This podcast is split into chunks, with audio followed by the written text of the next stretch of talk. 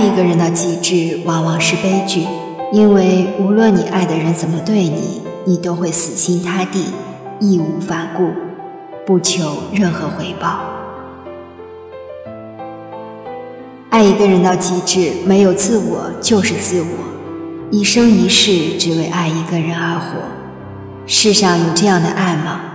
没有人敢肯定的说有或者没有，但是在众多文学作品中，这样的爱普遍存在。文学作品里的爱情有着浓厚的浪漫主义色彩，凄婉隽永，常常感人至深，而又令人绝望。比如史蒂芬·茨威格的中篇小说《一个陌生女人的来信》，用一个非比寻常的暗恋故事，写透了爱到极致的悲凉，让人读完后久久回不过神来。小说题目为《一个陌生女人的来信》，所以到最后也不知道女主的名字。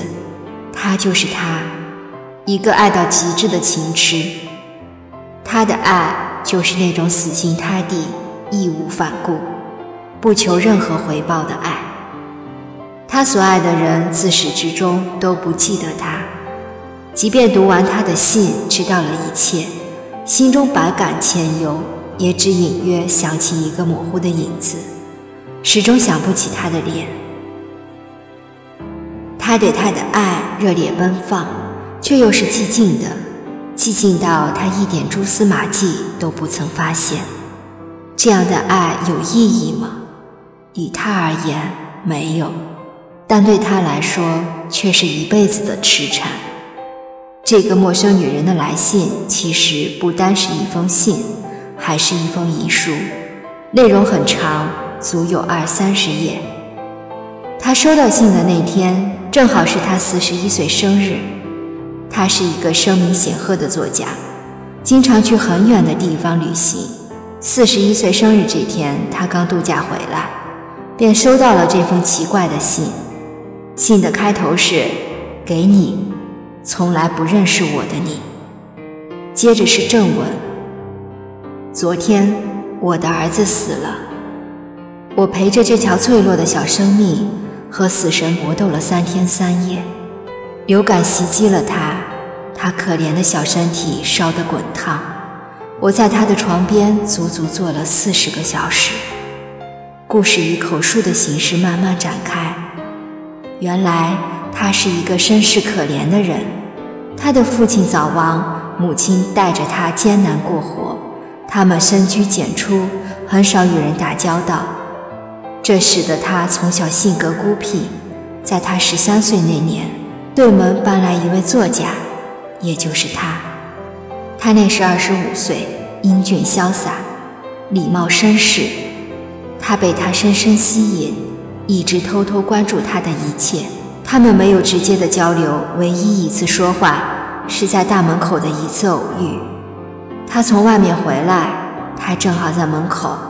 他给他打开门，他用一种非常轻柔的口吻对他说了句：“谢谢你，亲爱的小姐。”刹那即永恒。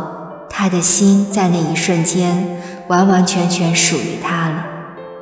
他就是这么的有魅力，只不经意间的一个眼神，一句礼貌的客气话，就俘获了一颗少女心，且对他忠贞不渝。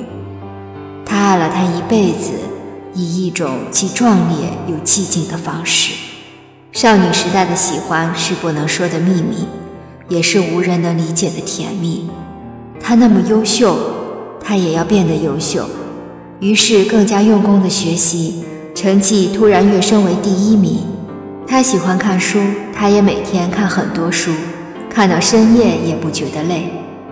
他猜想他应该是一个热爱音乐的人，于是开始以一种不屈不挠的毅力练习钢琴。他把衣服刷得干干净净，只为再次碰见他时给他一个好的印象。然而。他其实从未在正眼看过她，毕竟那时候的她只是一个怯懦的小女孩，他根本不记得她，更不会注意到她。可尽管如此，他还是影响了她的一生。在他十六岁时，母亲嫁了一个有钱人，不得不搬走，搬走就不能再看见他。他内心非常痛苦，可又能怎样呢？在搬走之后的两年里，他没有一刻不想念他。他把他写的书全部买来看，一字一句认认真真的读，一遍又一遍，甚至可以背出来。如果哪天在报纸上看见他的名字，那天就会是一个特别的节日。他一心想要回到有他的城市，那样就有机会看见他。终于，在他十八岁那年，他对继父和母亲宣称要自己养活自己，然后一个人回到了那座城市，成了一个服装店的店员。他每天晚上都到他的楼下痴痴守望。就那么目不转睛地盯着他的窗户，直到灯光熄灭才离开。他想再次见到他，但他没有勇气直接去找他，毕竟对他来说，他只是一个陌生人。他只能这样默默地等，具体等什么，他也不知道。他还是等到了，只是他只能远远看他。他和朋友们一起从家中出来。或者和别的女人亲密地走在一起，甚至常有不同的女人来找他。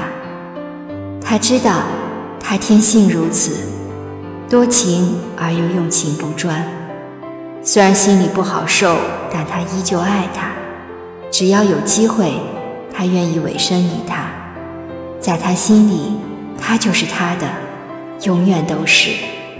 长久的等待，终于被他注意到。但他并没有认出她是曾经住在他家对面的小女孩，他是失望的，非常非常失望。